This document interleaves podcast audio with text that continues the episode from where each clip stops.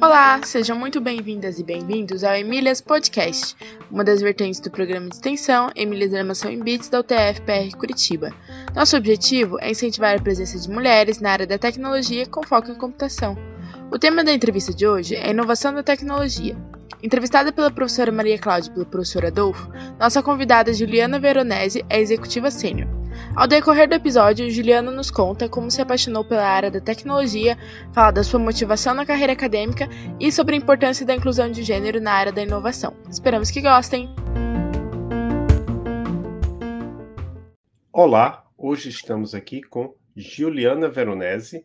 Ela é diretora do Centro de Soluções Digitais EMEA, na Stefanini Europa, quem vai entrevistá-la comigo é a professora Maria Cláudia Emer, co-host do Emílias Podcast e coordenadora do projeto Emílias Armação em Bits. Tudo bem, Maria Cláudia? Tudo bem, Adolfo. Seja bem-vinda ao Emílias Podcast. Juliana, tudo bem? Eu, tudo bem, obrigada. Obrigada pelo convite. Estou muito feliz em participar desse projeto. Obrigado. Então, Juliana, antes de começarmos a falar sobre o tema deste episódio, que vai ser inovação na tecnologia, a gente gostaria de saber como é que você se interessou pela área de computação. É interessante. É, bom, minha história começa em Curitiba.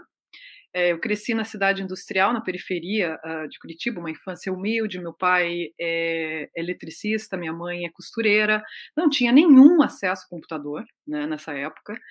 E mas uma coisa que era muito clara para mim quando eu tinha uns 13 anos, eu estava terminando o primeiro grau, é que eu queria fazer um segundo grau técnico porque eu queria ter a possibilidade de trabalhar depois do segundo grau.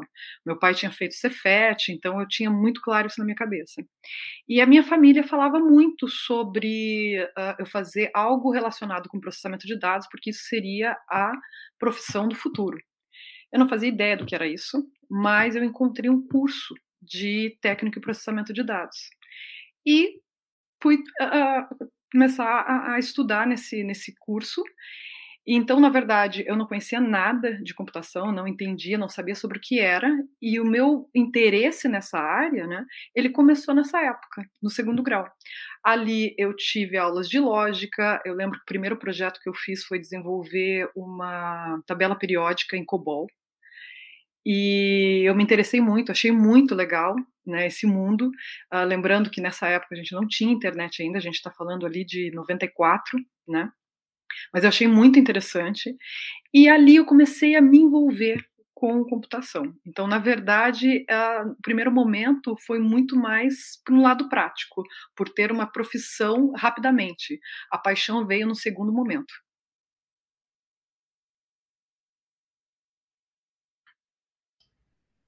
Muito bem, legal saber que você é de Curitiba também, né? Nós estamos em Curitiba nesse momento, né? Você não.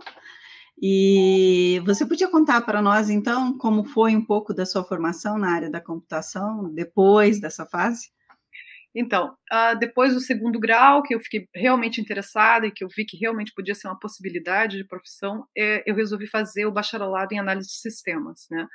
Uh, e eu passei na PUC, uh, e ali começou realmente a, a, a, minha paixão, comecei a me envolver com a área, é, inicialmente foi bastante difícil, tinha uma carga bem pesada de matemática no curso, mas eu fui me interessando cada vez mais. Uh, depois disso, eu fiz um estágio numa empresa que foi realmente revolucionária na minha vida, e era a Taos Consultoria, era uma startup, uma empresa pequena na época, mas eles trabalhavam já com desenvolvimento para a internet. Isso a gente já está falando de 99. E isso era pura inovação naquela época, né? Isso me chamou muito a atenção. E então, depois da, da, da, da, do, da, da faculdade, né, uh, eu tive esse start de começar um mestrado. Por quê? Porque esse pessoal com quem eu trabalhei me inspirou muito. Eles tinham se formado na Unicamp e eles falavam muito do, do meio acadêmico, como era interessante, que eu deveria le tentar levar as duas coisas juntas, que eles percebiam que eu tinha também uma vocação para esse meio. E por conta de toda a influência deles na minha vida, né, uh, eu fui fazer um mestrado. Aí eu fiz o mestrado também fiz o mestrado na PUC. Uh, antes do mestrado, eu ainda fiz uma pós-graduação no Cefet. Depois, eu fiz o mestrado na PUC. E esse mestrado é, foi muito interessante porque eu tive bons resultados nele. Eu consegui uma, duas publicações no exterior. Fui para a Coreia para fazer apresentação. Fui para Amsterdã fazer uma apresentação. E aí eu me empolguei realmente com o meio acadêmico. E então, por conta desse resultado legal no mestrado, o meu orientador, que era o Lau Shelk Lung, ele me convidou para fazer parte de um programa de pesquisa em Lisboa. Né? Ele fez esse contato, essa ponte com o pessoal de Lisboa, porque ele tinha feito um pós-doc lá. E aí eu conheci sobre a área de tolerância a intrusões, né? Naquele momento eu não conhecia nada dessa área. Uh, achei interessante o projeto de pesquisa. Uh, concorri para uma bolsa da UBAN, consegui essa bolsa e então eu passei para eu passei a fazer o, o, doutorado, iniciei o doutorado em 2006 na Universidade de Lisboa. E é bem importante eu comentar que durante todo esse tempo, né, de pós-graduação e de mestrado, uh, eu também trabalhava, trabalhava no HSBC em Curitiba, e sempre muito difícil, né, complicado uh, uh, administrar a, a, vida de estudante com a vida uh, no ambiente corporativo, dado a, a quantidade de responsabilidades, né, que eu tinha na, na, no ambiente corporativo, mas sempre foi algo que eu tive muito prazer, né, a parte de, de estudar, né. então, a minha formação basicamente foi essa. Comecei com, com graduação, passei para pós, mestrado e finalmente o doutorado em Portugal. E você lembra de ter enfrentado dificuldades durante esse, todo esse seu processo de formação na escola, no trabalho, por ser mulher? Então, uh, foram poucas vezes, mas elas foram bem marcantes, assim, né? Uh, eu lembro que até os meus 17 anos eu não tinha muita consciência desse preconceito. Mas quando eu entrei no meu primeiro uh, estágio, eu passei por um processo de seleção. Eu fiz testes de lógica, né? fiz algumas dinâmicas em grupo. E aí eu lembro que a pessoa que era responsável pelo uh, estágio uh, me chamou e me falou assim: Olha, você saiu muito bem no processo de seleção, mas eu vou ser muito sincero com você. Eu não acredito em mulheres nessa área.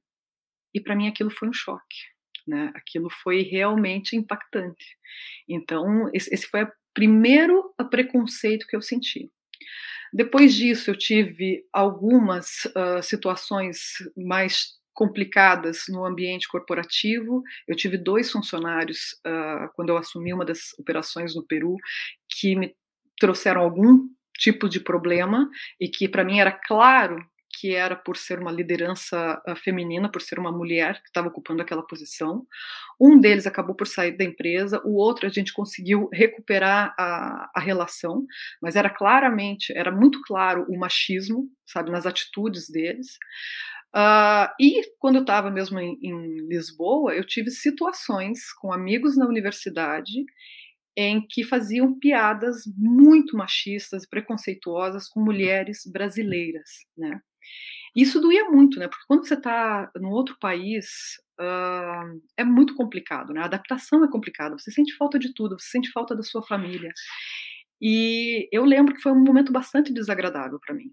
E aí o que eu posso dizer é que para todas as situações que eu vivi e que foram marcantes como essas, que, que tinham que envolveram preconceito, uh, o que eu fiz foi me posicionar. Eu nunca fiquei calada.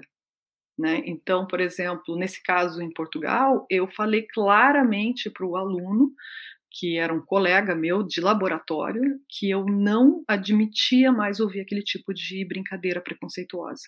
E que se ele continuasse, eu ia fazer uma reclamação formal sobre o comportamento dele. E a partir daquele dia, na minha frente, pelo menos, eu nunca mais ouvi nenhum tipo de piada. Então, eu acho que é muito importante esse posicionamento uh, da mulher, sabe? Não aceitar uh, piadinhas, uh, brincadeiras É, e às vezes não precisa ser na frente de todos, você pode chamar a pessoa e dar aquele feedback, né? No caso daqueles dois profissionais que eu comentei anteriormente, foi exatamente o que eu fiz, né? Eu chamei eles individualmente e eu comentei sobre as atitudes, eu dei exemplos claros das situações e por que, que elas uh, uh, traziam algum certo desconforto para mim, e a situação foi resolvida de uma forma ou de outra, né? Com a saída de um da, da empresa e com outro que a gente conseguiu restabelecer e no final a gente ficou até realmente amigos, a gente conseguiu ter uma relação de amizade.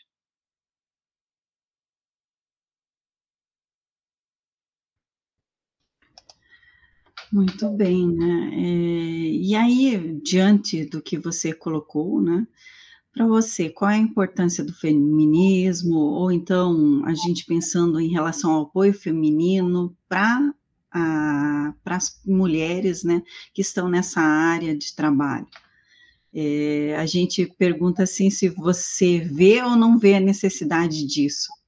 Eu vejo a necessidade, para mim é fundamental, né, lutar contra a violência de gênero e pela igualdade de direito e de condições das mulheres na sociedade, para mim é um dever de todo, de mulheres e de homens, tá? Então é fundamental. E para mim, na área de inovação, mais ainda. Por quê? Porque para mim não existe inovação sem diversidade. Então, vários estudos já mostraram que quando você tem um ambiente mais diverso, você tem mais inovação. Por quê? Porque você traz diferentes perspectivas diferentes pessoas e você consegue construir uh, soluções muito mais ricas. Né? Inovação não existe sem empatia, sem você entender a necessidade do outro. E quando você consegue criar soluções inclusivas, é quando você consegue entender a necessidade de todos. É impossível você criar soluções inclusivas quando você tem um grupo homogêneo, uh, basicamente compostos de, composto de homens brancos. Né? Então, para mim, é muito importante, é fundamental a gente trabalhar com a diversidade. E, para mim, a gente tem que focar muito em iniciativas que reduzam os vieses dentro das empresas, principalmente nos processos seletivos. Né? E a diversidade, ela tem que ser responsabilidade de todo mundo, de todos os níveis de gestão dentro de uma empresa, não é somente do RH ou somente dos top executivos, da, da camada executiva. Né? E, para mim, algo que tem que ser fomentado também é a informação. Eu percebo que tem muita uh, menina que ainda está definindo o que vai ser a sua carreira profissional e ela não tem informação, ela não entende muito bem uh, como que pode ser a atuação dela. E o ambiente de IT, o ambiente de tecnologia, é um universo muito rico. E nós temos hoje uma série, uma infinidade de novas posições, como a inteligência artificial, por exemplo, especialistas em inteligência artificial, cientista de dado, especialista em experiências do usuário, e que as pessoas ainda não sabem como é a atuação desse profissional. Né? Então, para mim, é fundamental que elas tenham essa informação. E a outra coisa que eu queria comentar é também o apoio, uh, é fundamental o apoio uh, das, para as mulheres que estão abrindo novas empresas. Atualmente, quase 50% das empresas são abertas por mulheres, mas quando a gente vai para o ambiente de inovação, somente 4% uh, dessas empresas são administradas somente por mulheres. E menos de 1% recebem investimento. Então, a gente tem ainda muito o que fazer no ecossistema digital. A gente tem muito para trabalhar para uh, permitir que realmente a mulher uh, seja incluída no ecossistema digital. Né? Mas, por outro lado, não quero só falar das coisas negativas que a gente tem, eu tenho visto um movimento Uh, muito interessante. É, eu tenho procurado MBAs, né, porque eu quero continuar a minha formação e eu estou me preparando realmente para no futuro ser uma CEO. E eu tenho percebido que estão está se falando muito em MBAs dedicados ao desenvolvimento de executivas. Isso é muito interessante. Uh, além disso, várias empresas estão incluindo em seus objetivos anuais o aumento do percentual de mulheres no seu quadro laboral o que é fantástico. E a gente tem percebido algo na Stefanini que é muito diferente. Os clientes estão agora preocupados em entender como é que é a nossa estrutura, qual que é a estrutura da nossa operação. Quantas mulheres nós temos na operação? E eles têm de alguma forma forçado ou exigido que a gente tenha o mesmo número de mulheres profissionais. Ou seja, quando as empresas começam a se preocupar com o nível de diversidade do provedor, do fornecedor de serviço, é um, um, algo muito positivo e que significa que realmente uh, essa realidade de lacuna de gênero está mudando. E isso está acontecendo por quê? Porque as empresas estão percebendo, os executivos estão percebendo que quando você tem mais mulheres, quando você tem um número, né, uma, uma igualdade, né, um equilíbrio de mulheres e homens uh, no ambiente corporativo, você tem muito melhor performance, um melhor desempenho. É, isso, essa questão da desigualdade de gênero em cargos, principalmente cargos mais C, né? C, CTO, CEO. Uhum. Recentemente eu estava lá no Twitter vendo a conta do Emílias, né?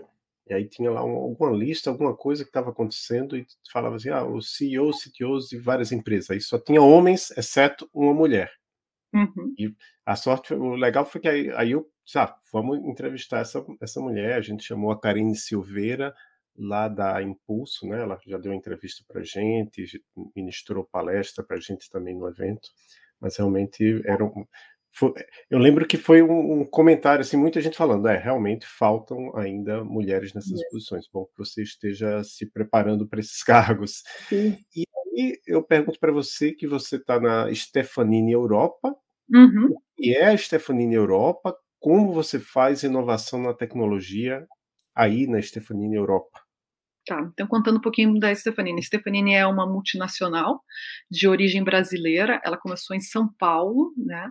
Uh, no começo era uma empresa de garagem, uh, o Marco uh, ministrava cursos de IT.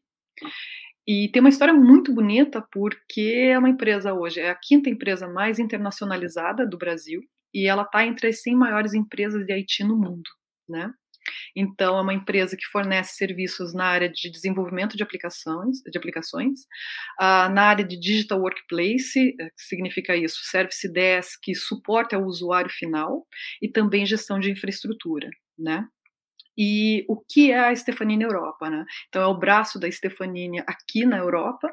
A Stefanini está hoje presente em 41 uh, países, e aqui na Europa nós temos 3 mil uh, funcionários, sendo que no mundo a Stefanini atualmente tem 27 mil uh, funcionários. E além da Stefanini, né, nós temos o grupo Stefanini, que são outras empresas que têm uma área de atuação muito específica. Por exemplo, a gente tem uma empresa que se chama IHM, que ela é focada em indústria 4.0, que é trazer a inovação para a área da indústria. Nós temos uma empresa chamada UP, que desenvolveu um assistente cognitivo, é, que é a nossa SOFI.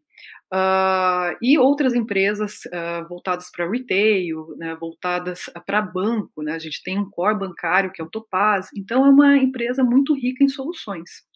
E aqui na Europa, a minha responsabilidade, né, eu estou completamente voltada para a inovação é, a, a, a, minha área é composta de outras sub-áreas, onde eu tenho toda a área de pré-vendas uh, de aplicações, pré-vendas de digital workplace, uma área muito interessante de pesquisa e desenvolvimento, que é o nosso Innovation Center, uma área de transição, que ela ela faz a administração uh, do processo de transição de um fornecedor dentro da, da, empresa. Então, quando a gente ganha um novo contrato, a minha equipe de transição vai para dentro do ambiente do cliente, entende os processos e faz essa transição de provedores para que não ocorra disrupção no serviço uh, que o cliente tem atualmente. Tá?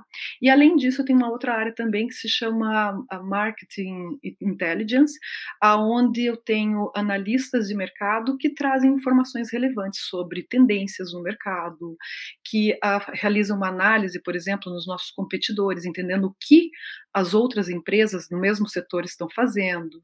A gente participa de muitas uh, avaliações de Research Analyst Companies, por exemplo, Gartner, o ISG, o ISD. Nós estamos, nos últimos 10 anos, a gente está uh, no quadrante mágico do Gartner na área de Digital Workplace. Então, basicamente, é essa a minha área. E quais são as responsabilidades do meu cargo? Né? Eu sou responsável por fazer a transformação interna da Stefanini, então eu tenho que orientar como é que a gente tem que transformar a área financeira para ser mais eficiente, que processos que eu posso digitalizar. uh, dentro dos nossos serviços, eu também sou responsável pela transformação, então a gente vem nos últimos cinco anos revendo todos os serviços que a gente tem, por exemplo, analisando que tipo de tecnologia eu posso trazer para melhorar a qualidade do desenvolvimento de aplicações, uh, como é que eu posso uh, realizar o desenho de um serviço que seja mais orientado ao usuário final, isso é bastante importante, e também uh, um outro objetivo que eu tenho é a construção de um ecossistema digital. A gente acredita na Stefanini que a gente não precisa reinventar a roda, né? que há uma série de soluções que já estão aí no mercado e que podem ser reusadas, integradas, mas para isso a gente precisa contar com uma carteira, com um portfólio de parceiros uh, que venham adicionar valor às nossas soluções. Então, basicamente, essas são as responsabilidades do meu cargo. E como que a gente faz inovação? A gente costuma dizer que a, a Stefanini tem, inclusive, como propósito, né, co-criar um futuro melhor, né, co-criar soluções para um futuro melhor, porque a gente não acredita que a gente traz inovação uh, sozinhos. A gente precisa uh, ter parceiros, a gente precisa do cliente para entender qual é a necessidade dele e como a gente pode trazer a inovação. Então, é esse processo de co-criação que roda muito ao redor do, do, design thinking, por exemplo. A gente tem aplicado design thinking em todos os nossos serviços, onde a gente faz uma série de workshops, entendemos quais são os challenges, quais são os desafios do cliente, trazemos uma equipe multidisciplinar, formada por diferentes uh, uh, uh, tipos de profissionais, e então a gente avalia, analisa e, e, e traz para o cliente uma solução que realmente vai adicionar valor.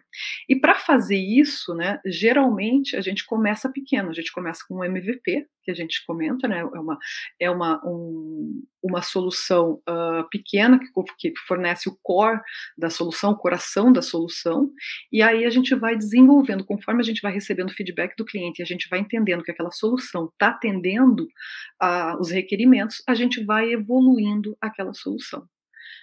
Basicamente é assim que nós fazemos inovação.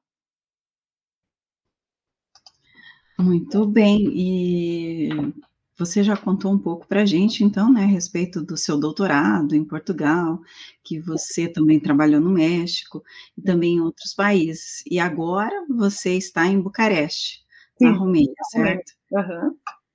E qual é a sua motivação para essa mobilidade e, e, como você diria que ela impacta né, no seu trabalho ou que ela te trouxe mais valores, habilidades para que você conseguisse é, traçar a sua trajetória?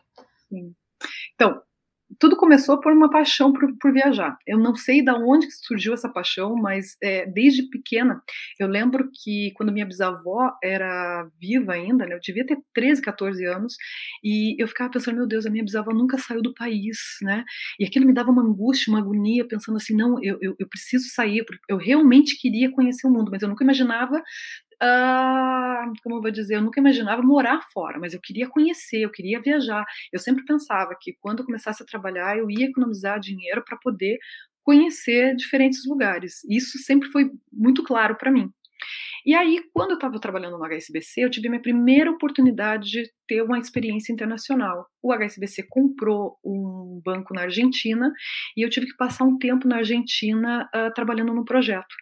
E aquilo me apaixonou, assim, eu achei a experiência fantástica, né? E foi super difícil, porque na época eu falava muito mal o inglês e nada do espanhol, mas o trabalho saiu e foi muito interessante uh, o resultado do projeto. Aí uh, eu tive a experiência do doutorado, uh, mas eu acho que a paixão pela mobilidade, a paixão uh, veio com a minha experiência no, no México, e aí veio a paixão por, pela gestão intercultural. Eu gostaria de contar duas histórias que aconteceram comigo quando eu era diretora da América Latina, que para mim elas foram emblemáticas, né? Uh, por quê? Porque me mostrou uh, como era importante entender o contexto, entender a cultura local, né? Uh, quando eu estava no México, uh, quando eu cheguei no México e comecei a trabalhar no, no Delivery Center de lá, uh, eu fui muito bem recebida pela fábrica de software, pelo pessoal da área de desenvolvimento de software. Nossa, eles foram assim muito, como que eu vou dizer, muito generosos comigo. Mas, entretanto, a área administrativa que ficava uh, no outro andar, eles nunca me, assim, durante os seis primeiros meses, pelo menos, eles me tratavam com muita indiferença e eu não entendia o porquê desse problema, né? E o que que acontecia? Uh, Para eu entrar na área administrativa, eu precisava bater na porta porque a área administrativa, como ela administrava contratos e tal, só pessoas com autorização podiam entrar naquela área. Então, quando eu precisava entrar lá, eu tinha que bater na porta. E eu batia na porta, gente, fazendo uma, uma batida muito uh, singular, né? Fazendo. É tan, tan, tan, tan, tan, tan, tan. E o pessoal abria, nunca era simpático comigo e eu não sabia por quê. Um dia tinha uma pessoa, depois de quase seis meses que eu já estava lá no México, tinha uma pessoa da área de desenvolvimento que estava lá na área administrativa e me viu e escutou batendo daquele jeito. E aí essa pessoa me chamou e falou: Gil, por que, que você bate na porta assim? Daí eu falei: Ué, mas qual é o problema? Para mim não fazia sentido, né? O que, que eu estava fazendo de errado? E ela falou: Gil, esse sinal, esse som aqui no México é muito ofensivo. Você está ofendendo a mãe das pessoas. Só para vocês terem uma ideia, né, da importância que é conhecer o contexto cultural. E obviamente que nesse momento eu pedi desculpa para todo mundo ali na, na área administrativa. Eu falei, gente, eu não fazia ideia, né? Vocês têm que entender, né, que eu sou brasileira, que eu estou vindo para cá, que eu estou me adaptando. Então foi algo assim que me marcou, que me chocou, e eu vi a importância de você conhecer detalhes da cultura para você fazer uma melhor liderança, né? Como que uma coisa tão simples trazia conflito para que eu tivesse uma boa relação com uma outra área, né? Essa foi minha primeira experiência, né? Foi uma experiência que me chocou e que, inclusive, acabou virando uma piada dentro da, da, da empresa, né? A outra, uh, que foi bastante emblemática, foi quando eu uh, assumi o Peru né? Porque primeiro eu comecei trabalhando na Stefanini no México, né? Tem uma história peculiar na, na porque apesar de ser brasileira, eu comecei a trabalhar na Stefanini no México. E depois de três anos, eu me tornei responsável por toda a América Latina, por todos os delivery centers. Então, quando eu fui pela primeira vez uh, na fábrica de software do Peru, eu cheguei lá, a gente estava quase no final do ano e a gente tinha passado por um ano de, de muita perda financeira, a gente teve um projeto muito problemático. E aí o pessoal veio conversar comigo e falou assim: Gil, a gente precisa tomar uma decisão. Se a gente vai investir uh, em cestas de Natal para o pessoal, ou se a gente vai fazer uma festa, a gente está em dúvida e tal. E eu falei: nossa, mas isso é claro, aqui o pessoal, a maioria é jovem, Uh, o pessoal tem uh, entre 20 e 26, 26 anos, e claramente eles vão preferir uh, uma festa. E aí eu senti que a pessoa do RH não estava segura com aquela decisão. E ela falou para mim, Gil, você permitiria que eu fizesse um survey dentro da fábrica de software para ver uma pesquisa para entender qual que é a melhor opção? Eu falei para ela não, né? Pode fazer. E aí, gente, para minha total surpresa, mais de 90% das pessoas escolheu a cesta de Natal. E aí eu fui entender o porquê. Aí, conversando melhor com, as, com, a pessoa da RH e também com as pessoas dentro da fábrica de software, eu entendi que para a cultura do peruano é muito importante uh, ter uma cesta de Natal que seja dada, né, que seja presenteada pela empresa, pela organização uh, que eles trabalham, né, que é quase como um status chegar em casa e mostrar que a empresa deu o peru, que a empresa deu a, a, uma cesta de Natal. Então percebam que se eu não tivesse uh, escutado as outras pessoas, se eu não tivesse entendido melhor o contexto, uh, provavelmente eu teria errado na minha decisão, né? E então essa, essa essa, essa gestão intercultural, para mim, foi uh, uma coisa que me motivou muito continuar me movendo de país, de, de, cada um dos países, e uma coisa que eu tive que fazer em cada um dos centros que eu trabalhei foi me reinventar, entender o contexto onde eu estava tra trabalhando, respeitar as diferenças culturais. Quando eu vim para a Romênia, foi um outro choque cultural, eu tive que entender, aqui a minha equipe é muito sênior, né, uma equipe de inovação, eu trabalho com especialistas, uh, saber escutá-los, é, evitar o micromanagement, né, evitar, é, é, saber exatamente o equilíbrio, aonde me envolver, como me envolver e dar a liberdade para o funcionário tomar as decisões para o próprio crescimento dele. Então, eu acho que isso é um desafio fantástico, né? E isso me move muito. Isso me motiva muito. É, eu vejo isso como um grande desafio mesmo em, em todos os, os, lugares, né? Mesmo que você não tenha essa, essa diferença cultural que acontece quando você está em outros países, mas você precisa realmente se desafiar a ter a, a possibilidade de observar né, aquele uhum. contexto e, e também ter empatia com as pessoas, porque às vezes você chega tendo ideias né, de como é aquele ambiente e essas ideias não são reais. Né? Uhum, e, e, você chega batendo de frente já com as pessoas, né, querendo mudanças, mas essas mudanças talvez até já tenham sido tentadas antes e você não sabia, ou, ou a forma como foi feita não foi a, a mais adequada, e você pode fazer de uma outra forma, mas para você conseguir que as pessoas contribuam com você, né, que eles colaborem com você, você tem que ter muito respeito mesmo àquelas pessoas que estão ali, né? Então, acho que é um desafio diário. É, e lembrar que não é um sprint, né? É uma maratona né? É, também. É, que você uh, pode até, uh, como que eu vou te dizer? Que você pode até forçar um determinado resultado, que você pode realmente, é, mais, e você vai conseguir um engajamento em curto período, mas e como que vai ser isso no, no, no, no, no período maior? Né? Então tem que saber muito bem como equilibrar né, a, a, a tua gestão para manter a tua equipe sempre engajada. E isso é um desafio diário, né? É um desafio diário. E é muito interessante você comentar também sobre, uh, mesmo dentro do Brasil, é, quando eu trabalhei no Brasil pela Stefanini, né? Porque eu comecei fora, depois eu fui para o Brasil e depois eu saí de novo. É, de novo eu tive que me reinventar. É, eu trabalhava com diferentes equipes no Nordeste, no sul do país, no Rio Grande do Sul, né, em Curitiba. E a diferença era enorme, né? Então, mesmo dentro, ainda mais num país gigante como o nosso, a gente tem que ter essa consciência de que existem diferenças culturais e elas têm que ser respeitadas. Sim, com certeza. Bom, e na sua opinião, como nós podemos incentivar o aumento do número de, dessa, de mulheres, né, nos cursos de tecnologia, da informação e também no mercado de trabalho? Sim.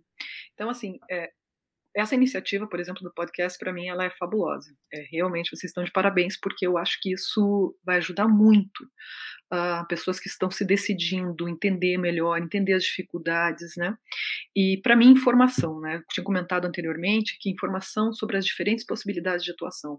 Uh, munir as mulheres, as meninas que estão no processo de selecionar a profissão. Elas têm que entender quais são as possibilidades de atuação dentro da área de tecnologia. Né? Dentro do ambiente corporativo, para mim, as empresas precisam combater os vieses no processo de seleção. Eles devem aumentar a diversidade e deve ser responsabilidade de todos os gestores as empresas elas precisam abrir vagas para formação de talentos. E essa, essas vagas uh, de formação de talentos devem ser específicos para as mulheres. Né? A gente tem algumas iniciativas bem interessantes na Stefanini, como Code Like a Girl, em que a gente faz uma seleção uh, somente de meninas, de mulheres que estão ainda em processo de formação, que estão na graduação, uh, e isso ajuda muito Uh, mas também a gente tem uh, o coach de executiva seniors, né? Então a gente pega uh, algumas pessoas que estão trabalhando já em operações e que são, estão eh, administrando pessoas, estão gerindo pessoas, gestionando pessoas, e a gente trabalha com com temas muito específicos, por exemplo, de negociação, gestão de pessoas, né? E isso tudo ajuda a motivar que essas mulheres continuem na área de gestão, que essas mulheres continuem também na área técnica, né? Então a gente tem que sempre pensar nas duas possibilidades. Nem todo mundo nasceu para a área de gestão e a gente tem muita possibilidade na área técnica. E uma coisa que eu gostaria de comentar é que a área de IT está mudando muito, né? Antigamente você pegava uh, grandes empresas, grandes empresas de consultoria, por exemplo, uma McKinsey, e eram todos formados em áreas técnicas, em cursos uh, técnicos. Hoje, você pega essas grandes uh, empresas de consultoria e você vê realmente uma equipe disciplinar aonde uh, você tem profissionais de diferentes áreas. Você tem médico trabalhando junto. Por quê? Porque você precisa ter aquele conhecimento uh, específico quando você vai trabalhar uh, com uma área de inovação na área médica. Né? Por exemplo, dentro da minha área hoje, eu tenho um especialista em bancos. Por quê? Porque eu trabalho muito com projetos para a área bancária e eu preciso de um profissional daquela área. Eu preciso entender do vocabulário, do contexto, de como funciona. Então, a outra coisa que eu queria comentar é que não somente quem se graduou na área técnica tem oportunidades nessa área tá? É, eu tenho uma das minhas melhores amigas, ela é formada em letras, né? E hoje ela está administrando o data center da Amazon na Alemanha, né? Uh, e como que isso aconteceu? Ela começou a trabalhar na área de tecnologia, se encantou pela área de tecnologia, foi fazer um, uma pós-graduação, foi fazer um mestrado e hoje ela está trabalhando na área de tecnologia. Então, o que eu quero dizer é que mesmo para as mulheres que já se formaram em outras áreas, a área de tecnologia também pode ser uma opção para você. Né? Uma das pessoas que eu estou tentando contratar hoje, ele é formado em sociologia e tem uma experiência fantástica na área de inovação. Ou seja, é um universo tão amplo e tão rico que há possibilidade para todos. É verdade, eu também já, já interessante, eu conheci uma profissional que era formada em letras e era DBA numa empresa, ganhava uhum. muito bem, né? E a gente sabe que em letras nem sempre é tão fácil conseguir um ótimo salário. Uhum. Então, então a, a, gente, acho desde o começo eu pensei nisso na, na criação do podcast, né? Agradeço você ter achado interessante o projeto, é, que existem mulheres em outras áreas e meninas que estão lá no, no ensino médio, é, mulheres que já estão até com a carreira estabelecida ou não, mas tem meninas no ensino médio que estão pensando: o que é que eu faço? Faço medicina, faço direito, faço computação, faço engenharia. O que é que você diria para essas meninas e para essas mulheres que estejam pensando na possibilidade de seguir carreira na computação? Então, eu digo sempre que é um universo de oportunidades, né? E o mercado de IT atualmente é super carente de bons profissionais. Então, uh, é realmente um convite uh, para que vocês venham para essa área. Invistam numa segunda língua.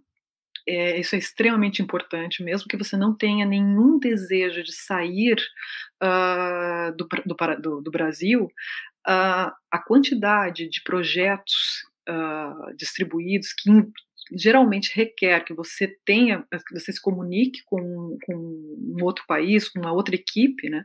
E agora, com esse esquema da pandemia, que todo mundo está trabalhando remoto, isso então se intensificou. Então, falar uma segunda língua é uh, fundamental. Aprendam a trabalhar com a diversidade. É muito interessante, mas eu já escutei de várias pessoas, né, de várias mulheres na área de IT. Ah, eu prefiro trabalhar com mulher, eu prefiro trabalhar com homem do que trabalhar com mulher. Isso para mim é um absurdo e para mim é simplesmente um reflexo de uma pessoa que né, cresceu num ambiente machista. Né? É isso, basicamente. Então, aprenda a trabalhar com diversidade, porque a gente vai ter que trabalhar com pessoas de maior idade, com pessoas mais jovens, com pessoas de diferentes religiões, né? Então, isso é muito importante. Aprendam a respeitar e a, a, trabalhar com a diversidade e extrair o que tem de melhor nisso, porque realmente uh, é muito mais complexo você administrar um ambiente diverso, mas ele é muito mais rico. Cultivem um mindset de crescimento. E não somente para a área técnica, mas qualquer área atualmente, você precisa aprender continuamente, né? Eu fiz um doutorado, gente, na área técnica, e hoje eu estou vendo a necessidade também de fazer um MBA, porque eu estou olhando o futuro e é para onde eu quero eu quero seguir, eu quero ser uma CEO. E eu acredito que uh, ter um MBA vai me abrir portas e vai me preparar melhor para isso, né?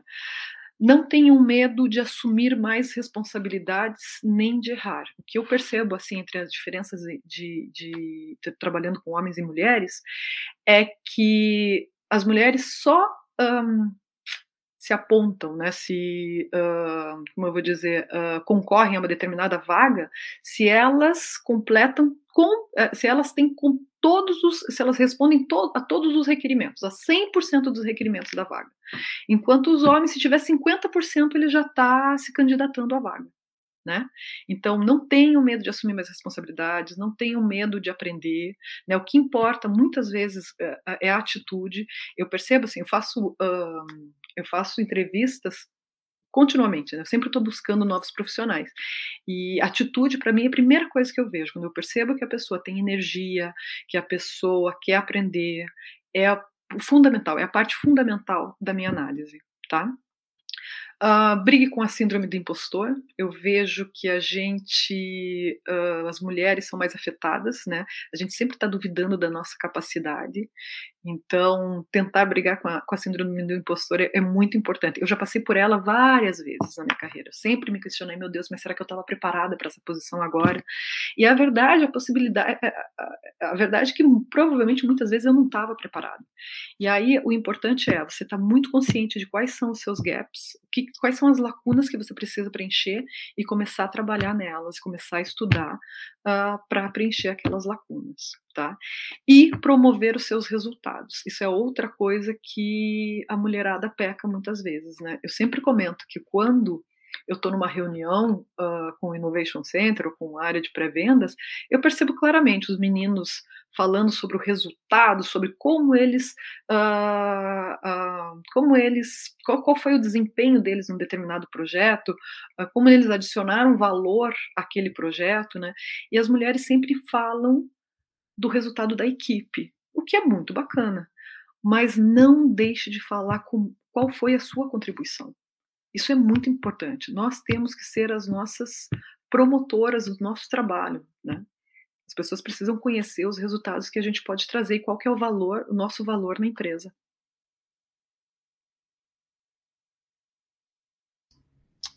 Não, é, é, bem isso, né? Adorei os pontos que você colocou aí, são todos muito, muito importantes, né? A gente tem que falar e repetir isso para as meninas, e a gente tem que repetir para a gente também. Né? Então, eu achei o máximo, né? Eu comecei a, a rir aqui com, com o que você estava falando, mas muito bom. É, a gente chega no nosso momento indicações, então, né? Que a gente pergunta: será que existe um livro, ou então um podcast, um filme, quadrinhos também? O que você quiser indicar para as nossas ouvintes e para os nossos ouvintes, não precisa ser somente técnico, né? Porque eu acho que é uhum. é importante a gente ver o restante aí do universo de leituras e tudo mais, para auxiliar a gente a, a melhorar nossas habilidades também, as soft skills. Sim. Então, eu selecionei dois uh, filmes, tá? Que para mim eles são bem inspiradores, assim. Eu sempre procuro esse tipo de história em que mostra uma mulher superando todas as adversidades, né? Então, um deles é Estrelas Além do Tempo, né? Que conta a história de três uh, mulheres, uh, três científicas uh, afro-americanas e que trabalhavam na NASA, né? É um filme maravilhoso e mostra todas as dificuldades e como elas conseguiram vencer, né? Então é um filme muito bonito uh, e que mostra a luta delas também pelos direitos civis da, da oh, direito civil da, da, comunidade negra. É muito bacana esse, esse filme. O outro é a história da Marie Curie, não sei se a pronúncia é exatamente assim, mas está uh, disponível no Netflix. É um filme até bastante atual e que conta a história uh, dessa pioneira no campo da, da, radioatividade em 1834. Então, vocês imaginam, se ser uma mulher estudante ainda é difícil, vocês imaginem 1800 e bolinha, né? Assim, a história é fabulosa e ela ganhou um prêmio Nobel, ou seja, é realmente inspirador, né? vale muito a pena ver. Sobre os livros, tem alguns livros que eu gostaria de indicar. Tem esse livro, que é o Manual da CEO, que eu acho muito bacana, que fala sobre estratégias essenciais de mulheres bem-sucedidas. E aí eu gostaria, bem rapidinho, de ler só um parágrafo que é exatamente sobre você ser a sua promotora, né? Que eles falam assim, ó, seja sua maior defensora. Para realizar seus objetivos, você deve assumir o controle da sua carreira. Precisa desenvolver sua estratégia de negócios pessoal, demonstrar seus pontos fortes, promover suas conquistas e contribuições para os negócios, quantificar o valor que traz para a empresa e argumentar determinadamente por promoções e aumentos de salário. Isso para mim é fantástico. Então, ele é um, um livro para executiva? É, mas eu diria que para qualquer pessoa que está começando a carreira, ele traz insights e experiências muito interessantes. Tá? Uh, outros livros uh, que eu também recomendaria são todos os livros, basicamente, da Sheryl uh, Sandberg, ok? Uh, ela trabalha no Facebook e ela tem livros muito interessantes sobre a influência do empoderamento feminino. São muito interessantes. Algo mais técnico que geralmente eu uh, reviso, leio e entendo as tendências, a Harvard Business, geralmente eu procuro estudos uh, da Harvard Business, principalmente para montar palestras, para entender as tendências, até mesmo para analisar iniciativas que eu vou desenvolver uh, nos próximos seis meses, e também todos os reportes, os relatórios do Gartner. Né? O Gartner tem uma série de, de, relatórios muito interessantes todos os anos que mostra né, quais são as tendências tecnológicas. Então eu acredito que são fontes bem interessantes e muito fáceis de serem encontradas na internet. Só uma dúvida, esse manual da CEO é de Sharon Hadari e Laura Henderson? Exatamente. Os outros livros são da Sheryl Sandberg. Certo. É. Joia. Vou deixar tudo na descrição do episódio. É, a gente encontrou você, na verdade, a, a Maria Cláudia viu você lá no, no evento Women in Technology, né, que eu acho que faz uhum. parte do congresso da SBC. E depois eu acho que a gente entrou em contato pelo LinkedIn, não foi isso? Foi isso mesmo. Isso mesmo. Esse seria o site para quem quiser saber mais sobre você e talvez entrar em contato. Pode contar, ele pode contactar, sim, sem dúvida, pode entrar em contato. Joia. Então, é isso, Maria Cláudia. Muito bom, Juliana. É, como da outra vez, né, te ouvir, acho que é muito inspirador a sua trajetória, saber o que você já fez, né, e como que, como você encarou é, todas as dificuldades, né, e as conquistas que você teve. Acho muito, muito interessante que a gente passe e repasse isso para as nossas ouvintes e para os nossos ouvintes também, né? A gente sempre diz que para a gente conseguir é, ter o um empoderamento feminino, nós precisamos dos homens também, né? Eles dúvida. também tenham voz, né, nessa, nesse momento para nos dar voz, né? Exatamente. Então, acho que é, é, muito importante que a gente abrace essa causa junto com, com eles. Sim, então, para mim, assim, foi um, muito prazeroso conversar com você hoje, ouvir novamente um pouco da sua vida, né, e um pouco do que você faz hoje na, na empresa. Agradeço a sua presença aqui, então, e se você quiser, isso, se você quiser agradecer, mandar abraço para alguém, né? pode. Ah, muito obrigada, né? Eu quero agradecer a, a, muito a, a, participação. Achei super interessante o projeto, gente. Vocês estão de parabéns. Muito obrigada. Então, muito obrigado mais uma vez e a todos e todas que nos escutam. Até o próximo episódio.